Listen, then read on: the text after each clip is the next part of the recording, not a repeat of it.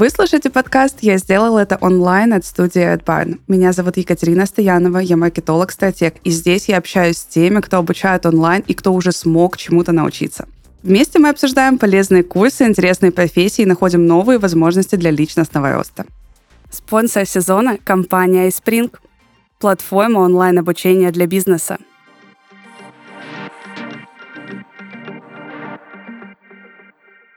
Друзья, всем привет! Сегодня у нас очень классный спикер. В гостях у нас Татьяна Фишер. Таня – основатель своей собственной онлайн-школы, и ее основной курс «Боевой копирайтинг» прошло уже больше тысячи учеников.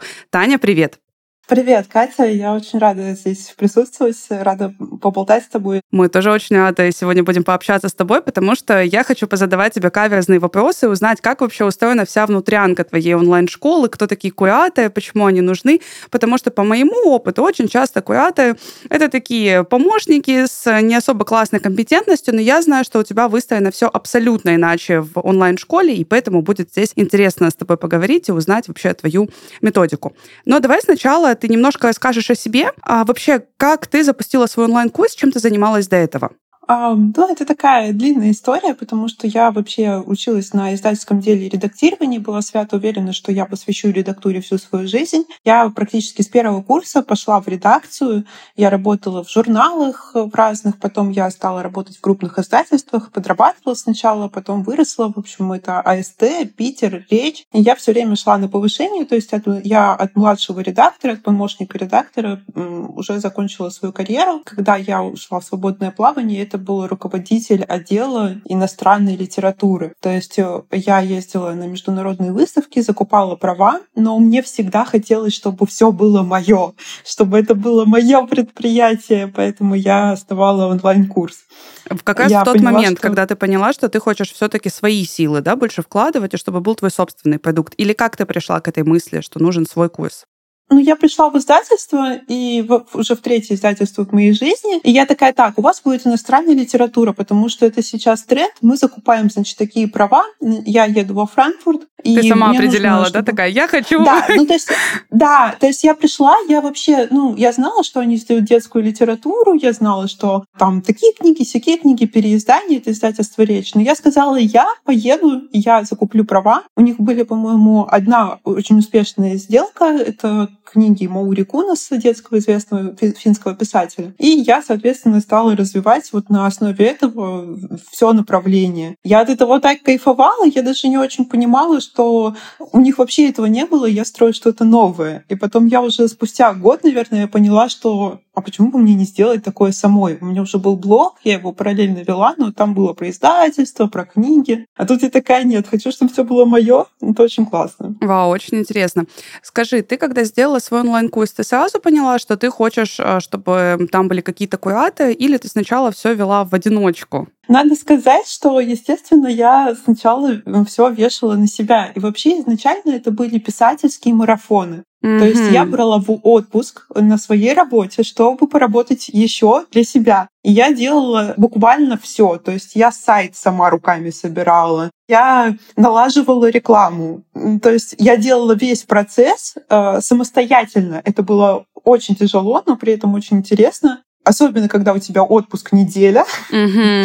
ты должна все уместить в эту неделю. И я могла просиживать с ноутбуком просто 24 часа, но, естественно, я понимала, что для роста это нереально так продолжать. Каждый раз классная история успеха у нас начинается с того, что сам специалист, главный эксперт был просто многоруким, многоногом и делал вообще все в своем проекте. Но, наверное, действительно нужно пройти этот путь, чтобы потом грамотно делегировать. И на каком моменте ты поняла, что тебе нужны кураторы? И зачем вообще? А, ну, это я поняла уже тогда, когда я уволилась. А, я поняла, что мне нужно дело развивать. И очень много было желающих. То есть я все время их грела, грела, сама того не осознавая. Типа, ребята, я знаю, как вам нужен курс. А у меня уже было там, ну, охваты, подписчики. Там, по-моему, было тысяча охватов. Сейчас точно не скажу. И, собственно, начался карантин. И люди просто требовали от меня. А, и нужно сказать, что первый поток покупали не глядя. То есть э, люди пришли на проект, и когда я говорила, а, ну, рада вас приветствовать, все такое, они говорили, Тань, а у нас будет такая тема? Я говорю, подождите, вы что, не читали как бы расписание? Mm-hmm. Нет, мы просто, ты открыла продажи, я нажала кнопку купить, лишь бы было место. На доверии, ну, да, таком пришли? Да, но это было такое, что мы не знаем, чему ты нас научишь. Mm-hmm. Главное, что мы у тебя будем учиться. И, естественно, когда ко мне пришло 60 человек, а я была одна, и там было, по-моему, 10 у меня уроков, и это были полноценные тексты, то есть, по сути, мне надо было 50 текстов в день проверять, я поняла, что на этом все я поняла, что нужно выбирать кого-то, кого-то звать. Но у меня было очень много недоверия.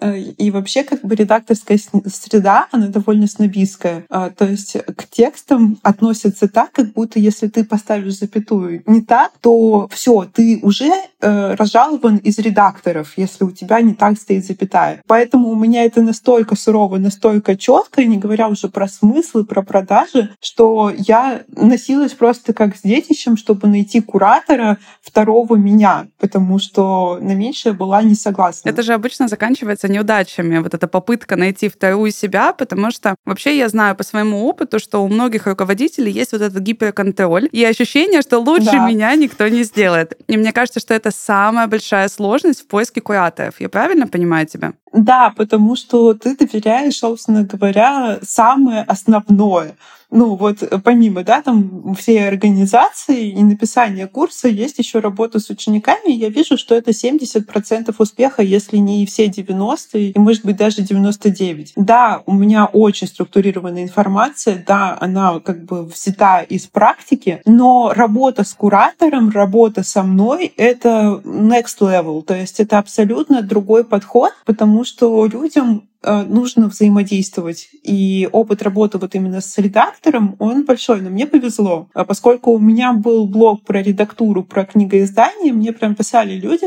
чтобы познакомиться, чтобы со мной работать. И одним таким человеком была Лена, это куратор мой бессменный. Она писала мне раз шесть. Вот люди, которые боятся напоминать о себе, она не была из их числа. Mm-hmm. Она прислала мне текст, и мне все время было некогда. Естественно, я весь процесс делала сама, как бы когда мне время-то найти. Но я хорошо, хоть я дизайнера додумалась найти, потому что если бы я еще верстала, это было бы совсем сумасшедший дом. Так, и Лена и... тебе писала шесть раз. С каким сообщением? Подожди, то есть как она вот преодолевала этот дискомфорт написать в который а, раз? Ну, там был общий смысл такой, я сейчас уже не вспомню, не отлистаю, потому что наши диалоги с Леной уже переползли там за миллионы сообщений. Это было в э, запрещенном нашем инстаграме а, что Здесь э, очень классный у тебя блог. Я хочу работать именно у тебя. Посмотри, пожалуйста, мои тексты. Я тоже копирайтер. Ну, я была редактором, но она тогда еще училась на копирайтера. И она такая, я очень хочу с тобой работать. Вообще, хоть за бесплатно, хоть, за, хоть как, пожалуйста, посмотри мои тексты. Ну, в общем, раз на пятый я посмотрела ее тексты, mm-hmm. сказала, я буду иметь ее в виду. И когда к ней обратилась? В какой момент? Но обратилась Когда она я шестой уже, там... написала? Нет, я уже потом про нее вспомнила, когда увидела продажи, увидела, что ко мне записалось уже 50 человек, и что я точно это не вывезу. Mm-hmm. Но мы с ней поговорили, она мне показалась, ну, ничего так, но я поняла, что сейчас у меня начнется двойная работа, собственно, которую я и проделывала, наверное, весь первый поток. Лена отправляла мне после своих внесения своих правок каждую рабочую тетрадь. Угу. И я смотрела, правильно ли она исправила, угу. все ли она сказала и добавляла от себя. Но опять-таки это у нас идет от вот этого гиперконтроля, который есть у 99% руководителей, потому что действительно отдать свое детище сразу куратору немножко тяжело. Давай мы здесь сделаем очень важный такой подыток, который, наверное, пригодится и тем, кто хочет э, пойти в эту профессию для себя, да, стать куратором. И вообще в целом тем, у кого есть собственные онлайн-школы, что классно нанимать инициативных людей и классно быть инициативным человеком. Потому что мне кажется, что сейчас такой мир, когда невозможно просто сидеть на месте и при этом там э, как-то получать какие-то блага, классные рабочие места и так далее. То есть нужно действительно себе путь прям прогрызать. Согласна с этим? Да, мне еще кажется, что все равно я к ней бы не обратилась, не будь у нее блога, не будь у нее личного бренда, хоть какого-то. У нее mm-hmm. было немного подписчиков, но она рассказывала о своей работе, я на нее подписалась и на нее смотрела. То есть я какое-то время за ней наблюдала, адекватный человек вообще или нет. И мне кажется, что сейчас без этого вообще никуда, потому что ты либо приходишь, берешь кого-то по знакомству, либо ты смотришь на человека, как он себя проявляет, потому что очень многие нанимают таких кураторов, менеджеров, которые, в принципе, молодцы, хорошие ребята, да, но они не разбираются в теме, которую ты преподаешь. А мне важно было, чтобы это был человек, который работал с текстами, у которого есть опыт и который сам может да, что-то дать, что-то рассказать. То есть он, в принципе, может быть сам преподавателем. Я здесь думаю, что мы можем прям кураторов разделить на две такие категории. Да? Первое — это просто помощники, которые делают какую-то административную такую работу, типа ответы в чатах, когда будет урок выйдет, вот такое что-то ответить. И есть действительно квалифицированные специалисты, которые могут дать обратную связь с точки зрения вообще своей практики. И вот это очень ценно. По моему опыту, когда я прохожу курсы, мне нет никакой абсолютно ценности, если там кураторы выполняют только административную вот эту функцию. То есть, э, конечно, намного лучше, когда они делают что-то, понимая вообще, что они делают, и имея опыт в этом. Я здесь с тобой полностью согласна. Жизнь коротка, попробовать в ней хочется как можно больше. Так много удивительных возможностей ждут нас за пределами зоны нашего комфорта. Главное — выбрать, в каком направлении двигаться. В нашей рубрике «Лови момент» я расскажу о вещах, которые точно стоит попробовать хотя бы раз в жизни. Увидеть солнечное затмение это уникальное явление, во время которого Луна закрывает Солнце, и можно увидеть солнечную корону. Конечно, смотреть на солнечное затмение нужно в солнцезащитных очках, либо через подкопченное стекло, чтобы не навредить себе. Зато впечатления и фотографии от такого опыта останутся на всю жизнь. А пока Луна и Солнце будут расходиться, можно запустить свой онлайн-курс. Сделать это поможет наш спонсор iSpring, платформа онлайн-обучения для бизнеса. iSpring — эксперты в своем деле. Команда методистов, дизайнеров и разработчиков курсов поможет быстро запустить онлайн-обучение в вашей компании. Они изучат цели и задачи проекта, составят стратегию развития и внедрят систему онлайн-обучения, а после этого создадут курсы для сотрудников и настроят аналитику. Так запуск обучения пройдет быстро, эффективно и с минимальными затратами. Также ребята запустили Академию Spring, где помогают осваивать крутые профессии в сфере онлайн-обучения. С ними вы научитесь создавать онлайн-курсы для бизнеса и превратите это в прибыльную профессию. Опытные преподаватели и мощные комьюнити специалистов iSpring поддержат вас на этом пути и помогут прокачивать нужные навыки. Увидеть солнечное затмение стоит хотя бы раз в жизни.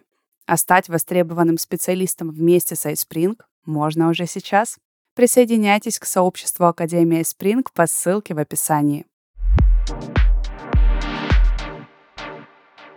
Тань, давай мы немножко откатимся и вообще с тобой поговорим, а зачем нужны кураторы? Ну вот помимо того, что у тебя так случилось, что у тебя уже было много учеников, и, ну, скажем так, некому было их обслуживать, да, полноценно, то есть нужен был человек, помощник тебе какой-то, который качественно это сделает. Но вообще в целом, какие задачи выполняет куратор онлайн-курса? Ну, тут много задач, как ты уже говорила, это какой-то ответ в чатах, но у меня это поддержание атмосферы. Мне кажется, что чаты на курсах — это вообще ну, одна из главных методик, потому что вот мы все вместе, мы обсуждаем проблемы, и я знаю точно, что я могу хоть 10 раз повторить на лекции, да, на записи или во время какого-то вебинара, но они точно это переспросят, потому что эта информация, когда начинаешь делать и тревожишься, она вылетает из головы, и куратор он поддерживает. И это не тот человек, э, возможно, да, создатель курса, он еще такой небожитель немного, особенно для тех, кто только начинает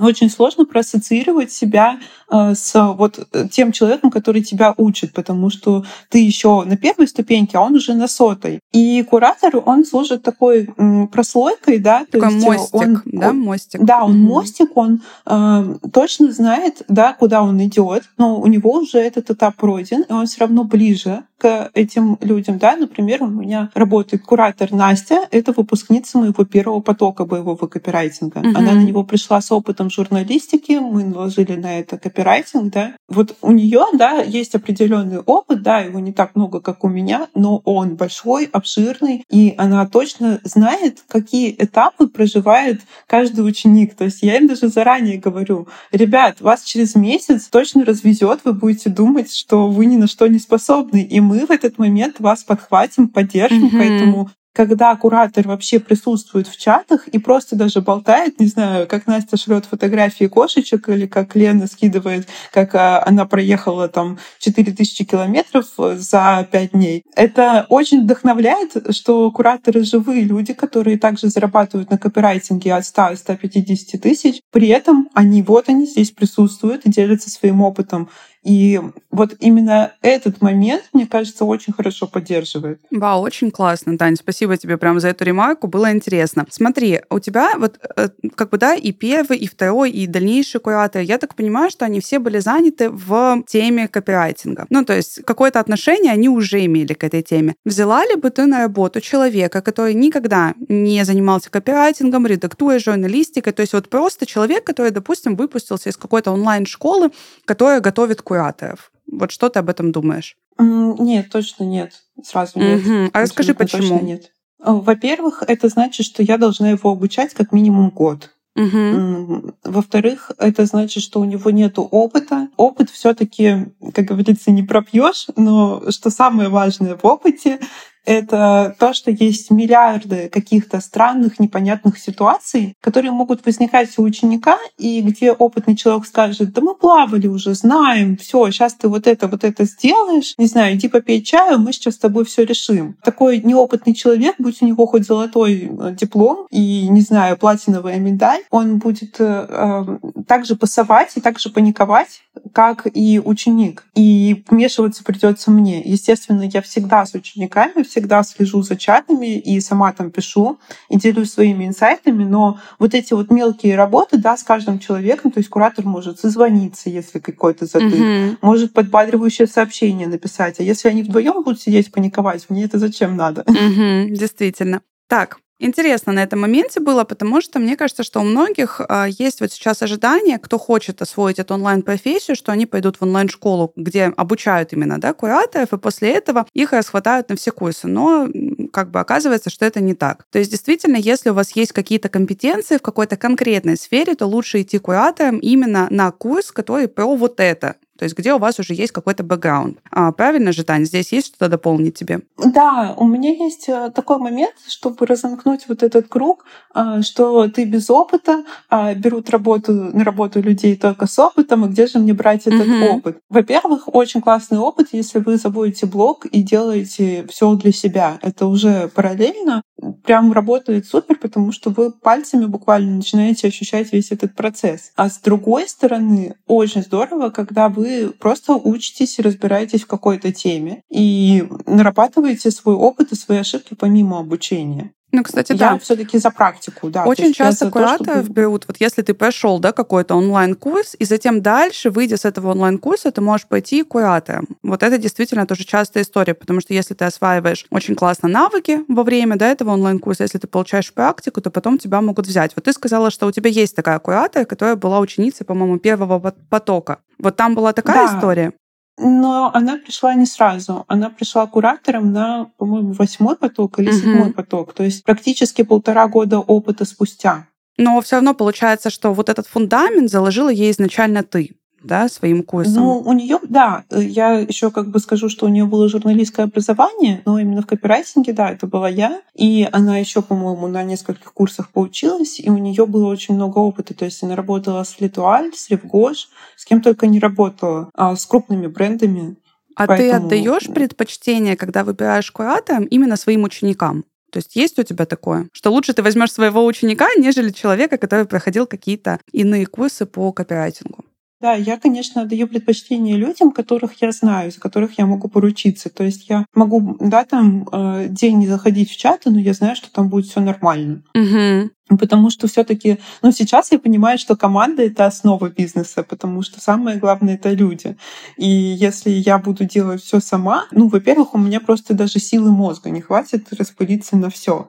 Поэтому, конечно, я выбираю людей, которые со мной уже так или иначе контактировали. Угу. Ты знаешь, мне кажется, что куратор — это еще очень классная профессия для тех, кто планирует запускать свой какой-то курс, но пока у них вот нет вот этого массового продукта, допустим, они просто какие-то специалисты, возможно, они проводят какие-то консультации, и вот они пошли кураторами, потому что это опять-таки и практика, и они получают вообще потенциально себе каких-то лидов, да, то есть они приходят условно к тебе на курс, взаимодействуют, да. им а, там опять-таки налаживают связи, ученикам нравится, и я очень часто вижу такую историю, что ученики подписываются потом на кураторов и идут в том числе обучаться к ним или брать у них консультации. У тебя тоже, да, в команде так происходит? Да, у меня все дружат с кураторами, и ну, поскольку я с кураторами очень дружна, я все время обсуждаю каких-то учеников, их успехи. У нас такая там, ты видела, как она потрясающе написала, да? Ну, то есть mm-hmm. все время, мы все время обсуждаем учеников и восторгаемся их успехами. У нас такая прям идет еще вторая, да, линия, помимо того, что вот мы ведем курс, о том, что а вот как у этой дела, как вот у того дела там. И всегда здорово поддерживать связь, и вижу, что они подписаны, что они комментируют. Э, мы даже вот с подписчиками часто встречаемся где-то, и я знаю, что у меня э, куратор недавно ездила в Тагил, и по дороге она кому-то из учеников заезжала. Давай сейчас немножко будет вопрос с подковыркой такой. Ревнуешь ли ты, когда у куратора выстраиваются отношения с учеником лучше, чем, допустим, у тебя? Потому что вот опять-таки мы говорим о гиперконтроле руководителя, и все равно, наверное, есть вот это ощущение, что ну я же создатель курса, ну я же сделала там основную информацию. Относишься ли ты ревностно к такому? Или нет? А, нет, я сейчас, пока ты задавала вопрос, я поняла, что я воспринимаю работу куратора как и мою работу тоже. То есть это я поставила на это место такого куратора, с которым у ученика сложились хорошие отношения, которые mm-hmm. продолжают дружить. И я вижу в этом свою заслугу тоже, помимо работы куратора. И поэтому у меня нету ревности не возникает, потому что курс-то все равно мой, и все равно я это организовала. Такой момент, да, а, очень много курсов и конкуренции, но я понимаю, что ко мне придут, потому что я кайфовая. Ну, я себе нравлюсь, я так считаю. И поэтому у меня нету какой-то ревности, что идут кому-то другому. Ну, значит, так сложилось, ко мне придут все равно мои. Вообще, как считаешь, а если у человека нет никакого опыта, насколько ему подойдет такая профессия, как куратор онлайн-курса? Мне кажется, что это немного опасно. То же самое, как если бы мы э, были вот именно куратором ничего, да. Угу. Но мне кажется, если все равно с чего-то начинать, если есть какие-то классные лидерские качества, организационные качества, то можно пойти именно таким куратором-менеджером и наработать вот этот опыт сопровождения людей. Я вообще за инициативность, потому что с нуля, не с нуля, все равно, будь у тебя там миллион лет опыта, если ты приходишь и ты и ты вообще там сидишь, ничего не делаешь и ноешь, то это в тысячу раз хуже, чем если ты с нуля, но ты супер заряженный такой человек, я сейчас все сделаю.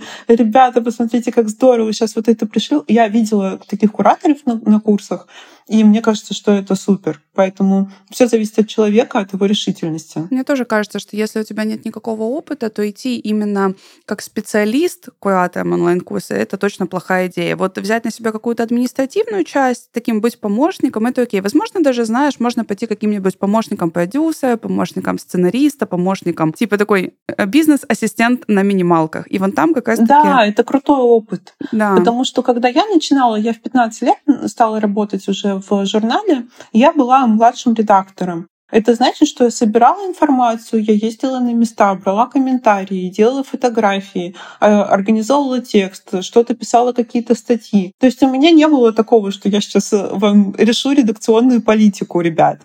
А на вот этих маленьких задачках я уже училась, я уже понимала, как дело делается. И после каждого текста у меня становилось умнее и лучше. Да, в целом ощущаешь себя, наверное, в теме, когда даже вот присутствуешь на каких-то таких маленьких должностях. Это уже классно. Давай а, сделаем такой лайфхак для и владельцев онлайн-школ, и для самих кураторов. И перечислим по три качества. А, вот ты когда собеседуешь, да, кураторов, вот три качества, после которых ты понимаешь, блин, он классный, я возьму его к себе в онлайн-школу, и три качества, после которых ты понимаешь, что, М, чувак, ну нет, ты не проходишь. Мне кажется, что первое качество — это душевность. Возможно, прозвучит эзотерично, но я чувствую людей, как они раскрываются, как они себя ведут. И если это кто-то очень зажатый и никак не проявляющий себя человек, который отвечает по, по бумажке, то я что-то заподозрю. Опять-таки, Видишь, тебе это важно, потому что у тебя в самой онлайн-школе выстроены очень теплые взаимоотношения с учениками. И когда, получается, ты собеседуешь а, вот таким образом кураторов, ты знаешь, что если они душевные, то они смогут передать вот эту теплоту на самом курсе. Скорее всего, поэтому, да? Думаю, да, потому что, ну, я вообще, мне кажется, в последнее время, как я проанализировала, я учу в основном э, вот этим вот коннектом. То есть я сама училась у людей, у редакторов, а помимо, да, высшего образования, просто прилеплялась к человеку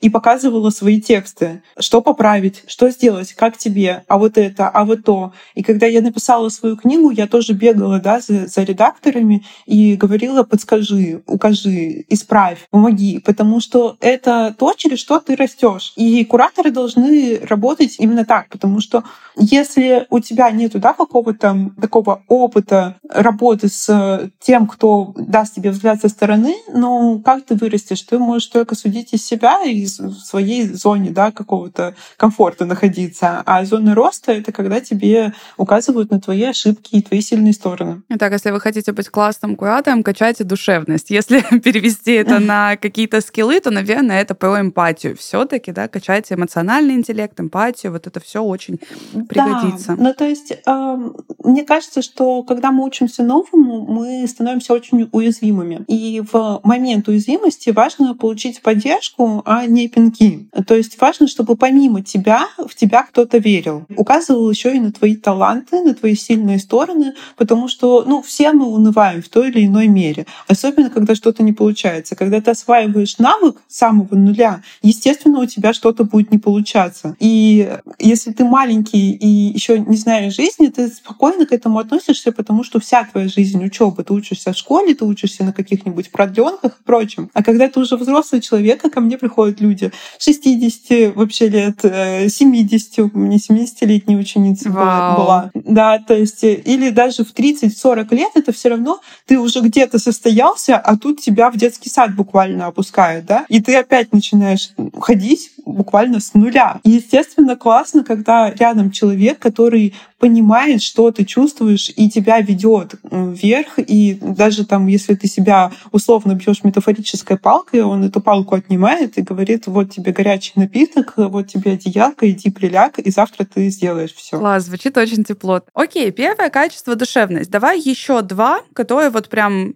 нужны кураторам. Мне кажется, что это такая внутренняя позиция и сила. Угу. Бывает так, что э, куратор и ученик не сходятся, и это абсолютно нормально. Особенно, допустим, да, в правках. У нас вообще никогда нету такого, что мнение редактора это единственное главное. То есть все можно обсуждать. Например, э, если здесь автор не согласен с правкой редактора, он может обосновать, и они это могут обсудить. И вот эта возможность обсудить, да, она очень зависит тоже от того, как себя поставит куратор. То есть он должен быть и сильным, и быть уверенным в своей позиции, то есть э, в какой-то да, таком спокойствии, э, в том, что он профи, и это обычный деловой какой-то вопрос. При этом он обязательно должен помогать автору да, создать именно свой текст, свой стиль выработать. Не навешать свой собственный стиль, не навешать да, на какие-то ярлыки. Не, не прививать что-то свое. Здесь должна быть очень большая сила и стойкость, потому что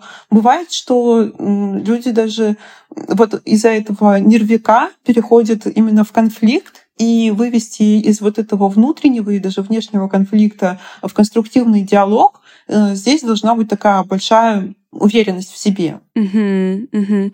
И давай третье качество. Ну, третье качество — это профессионализм. Я неспроста ставлю это только на третье место. Э, именно какие-то знания и вот просто да, какой-то жизненный опыт. Я уже о нем говорила, но мне кажется, что постоянно должен редактор учиться. И это и эрудиция, и мы будем штудировать Розенталя да, до бесконечности, и смотреть, что сейчас происходит на рынке. То есть вот появились нейросети, мы к этому сразу же подключаемся и смотрим, как их использовать. Я только тебя хотела спросить, что насчет насмотренности, потому что лично по моему опыту мне очень надоели специалисты, которые выучились где-то там 10-15 лет назад, считают, что у них есть вся основная база, и после этого можно ничего не делать. Более того, очень часто такие специалисты, они отвергают предлагают все новое. И это достаточно большая проблема. То есть, допустим, появился тот же искусственный интеллект. Мы, кстати, в одном из подкастов прям подробно разбирали эту тему, как даже детей учат уже искусственному интеллекту и применять его в обычной да, жизни. И они видят в этом искусственном интеллекте, вот такие специалисты, которые да, а, застряли где-то в прошлом, они видят в нем угрозу, потому что они понимают, что если ты не качаешь скиллы, ну, то есть, возможно, внутренне, да, они понимают, что если ты не качаешь скиллы, то действительно тебя легко заменить, если ты не развиваешься. И так как они видят в этом угрозу, они просто перестают развиваться, они начинают это отрицать и так далее. Поэтому вот тут классно, что ты добавила, что насмотренность, она важна. И каждодневное обучение, наверное, не только базе, а вообще всему, что появляется. Ну да, здесь такая профессия, сидеть на жопе ровно не получится. Это да. То есть, что я имею в виду, это то, что сейчас копирайтер должен быть еще и маркетологом э, в определенной области, да, чтобы понимать, как у нас идет вообще развитие. И мы постоянно в чате скидываем какие-то абсолютно новые статьи, новые примеры дизайнов, новые заходы. И это обсуждаем в контексте изучаемой нами темы, чтобы быть в рынке, чтобы понимать, что сейчас требуется. Потому что я меняю даже какие-то подачи своего курса и какую-то внутрянку каждый поток. Естественно, у нас появляется что-то новое. Например, я уже в прошлом потоке учила работать с нейросетями. Естественно, что появится какой-то новый офер, новый заход, да, мы это обсудим. Например, э, сейчас очень модно говорить, что вот не работает 24 на 7, и ты заработаешь миллион, и вот это вот все наставники по наставничеству для наставников, и все это да, определенные оферы мы разбираем. А какие триггеры здесь? А почему именно на это люди клюют? А почему они хотят именно эти автоворонки? И вот мы думаем, а как мы будем работать с автоворонками? Я понимаю, что здесь огромная потребность рынка, и этому я буду учить кураторов и, соответственно, учеников, чтобы они были востребованными и вот на самом вершине, да, самыми первыми. Угу. Тань, давай теперь по негативным каким-нибудь чертам. А, только давай так, чтобы они не от обратных положительных шли. То есть не так, что если человек не душевный, у него нет внутренней силы, мы его не берем. Да, Это понятно. Я тут, мне есть что сказать. Да, давай вот прям какие-нибудь что... еще другие такие очевидные минусы, которые ты прям видишь, возможно, на собеседовании. Приходит к тебе человек, а ты говоришь, нет, ты ко мне в команду не пойдешь. Почему? Я думаю, что когда я вижу, что человек не обязательный, мне очень важно, чтобы человек держал свое слово и, и чтобы он мне не врал. Потому что даже если какие-то случаются факапы, и бывает, что там, не знаю, трубят интернет, что-то перепутали, что-то не то сказал, но все мы люди, все нормально, но если мы это будем заметать под ковер, да, я иногда даже, если я там что-то не так сказала или нужно перенести какое-то мероприятие, извиняюсь перед учениками, говорю, слушайте, ну я заболела, у меня нету голоса, я прям проведу этот урок, да, там и так далее. Бывает, что люди просто могут исчезнуть. Например, человек заболел и не сказал об этом, и потом я оказываюсь просто такая вот с э, полными руками работы, которую я, в общем-то, не ожидала. И, конечно, я стараюсь смотреть просто на, ну, потому как человек говорит о своем предыдущем опыте работы.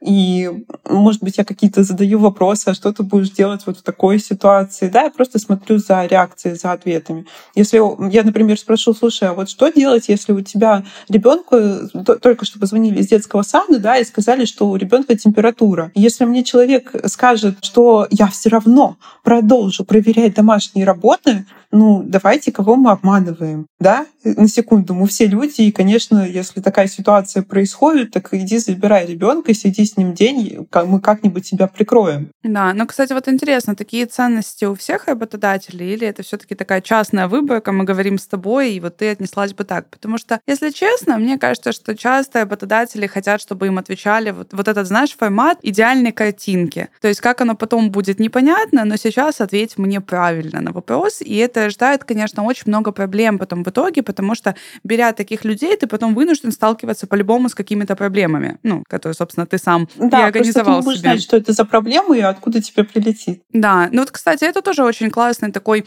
совет, наверное, всем владельцам онлайн-школ или тем, кто хочет построить, собственно, онлайн-школу, или даже тем, кто просто хочет нанять себе какого-то помощника, потому что на самом деле сейчас очень многие нанимают себе либо бизнес-ассистентов, либо просто помощника с какими-то личными да, делами. И если вы действительно ждете от человека на собеседовании вот этих идеальных ответов, то потом просто вы в итоге будете сталкиваться с тем, что эти идеальные ответы были не более чем картинкой. То есть пускай в моменте на собеседовании вам где-то будет сложно, неприятно, будет казаться, что человек как-то ответил не так, но зато потом вы столкнетесь с меньшим количеством последствий. Наверное, вот так.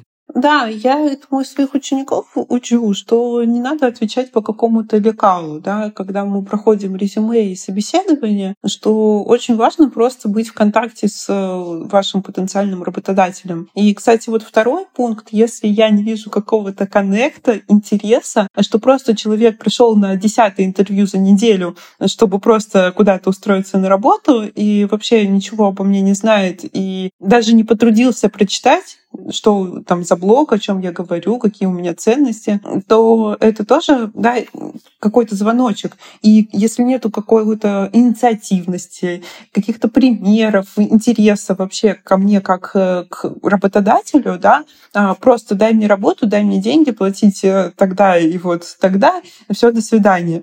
Понятно, что я не пойду. А как ты, Куратов, погружаешь в работу. Вот если они пришли к тебе, ты пособеседовала, тебе человек понравился, ты их сразу закидываешь в чат или как у Нет, тебя конечно. это происходит? Во-первых, я это делаю очень заранее, то есть у меня может идти один поток, а в этот момент я буду собеседовать кураторов, говорить, вот на следующий поток через два месяца ты ко мне придешь, угу. и вот посмотри, как у нас сейчас строится работа. Я просто показываю, да, что там, примеры какие-то скидываю. Естественно, человек берет какую-то работу и проверяет, и я смотрю, насколько, на какие ошибки обратил внимание и какие подсказки там, да, какие направления дал. Угу. А бывали у тебя какие-то такие факапы, когда в середине прям обучения тебе приходилось какого-то куратора срочно увольнять, либо заменять, либо что-то такое? У меня было в самом начале такое. Записалась, ну, я увидела потенциал, да, на еще одну группу, и я решила продолжить продажи, да, чтобы направить еще одну группу, и мне нужен был еще один куратор, потому что у нас больше там 15-10 человек в группе не может быть. Мне посоветовали э, классного редактора, все было супер, и на собеседовании, и опыт шикарный, и тексты классные, и, ну, вообще не прикопаться. И пробная редактура хорошая. Вот. Началась работа стали писать э, редактора, ну, редактору, значит, знакомиться. У нас всегда вначале такая туса, все заряженные.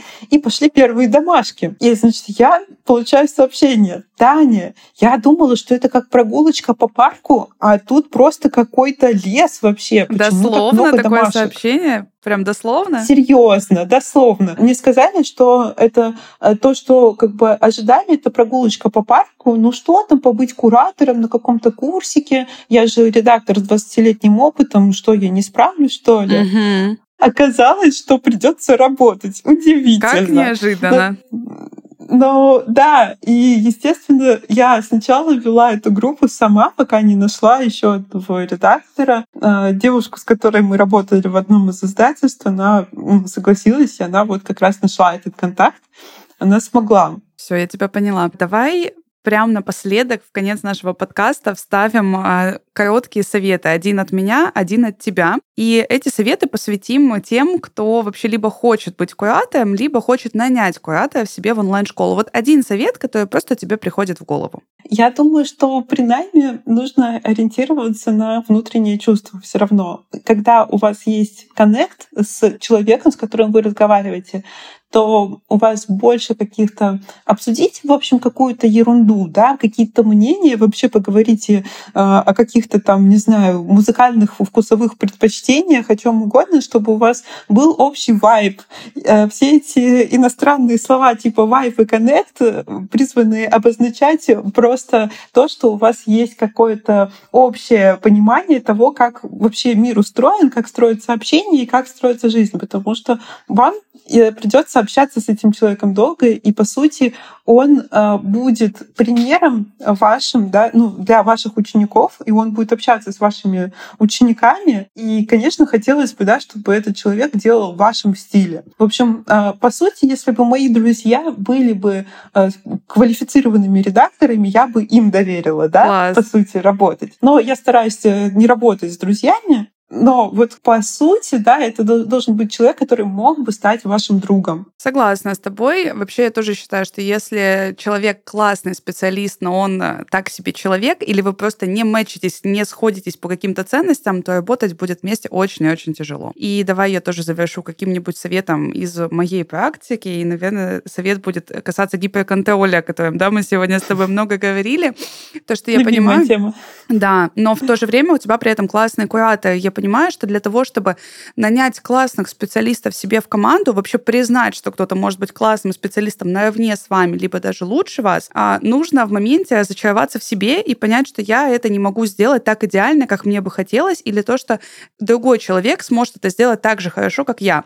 И именно поэтому многие руководители, наверное, не находят классную команду, а находят тех людей, которых они бесконечно обучают, потом бесконечно тюкают за то, что те делают плохо. А, поэтому первый шаг — понять, что вы не идеальны, вы не самый умный. И второй шаг — доверять людям. Если вы уже их прособеседовали, и они вам понравились, вы чувствуете, что человек классный, компетентный, просто хватайте его, не отпускайте и выстраивайте внутри команды вот такие супер теплые, классные отношения, какие, мне кажется, Таня, есть у тебя в команде, потому что подкаст у нас получился просто супер душевный и супер теплый. Да, ну, мне кажется, самым важным, да, я сейчас пока э, вообще мы с тобой говорили, я подумала о том, какие классные люди у меня работают, и что в своих областях они гораздо умнее меня. То есть я иногда как такой пятилетний ребенок, слушай, а вот так вот так можно сделать? То есть от меня очень часто такие сообщения. И когда ко мне приходят с инициативой, например, мы сделали классные памятки благодаря кураторам, то есть э, что проверять в тексте, или э, чек-лист продающего поста. То есть они сами мне предлагают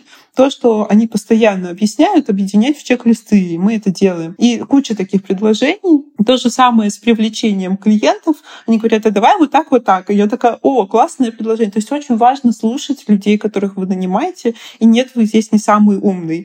И это классно. То есть э, вот разрешить людей быть, быть умнее вас, это очень здорово, потому что если вы самый богатый или самый умный человек в комнате, то вы не в той комнате. Да, я согласна на сто процентов. Мне вообще очень нравится такой итог нашего подкаста с тобой. Очень прикольно. Тань, спасибо тебе большое, что пришла. Очень теплый, душевный разговор. Мне кажется, в нем было достаточно много инсайтов и для предпринимателей самих, и для тех, кто хочет стать куратором онлайн-школы.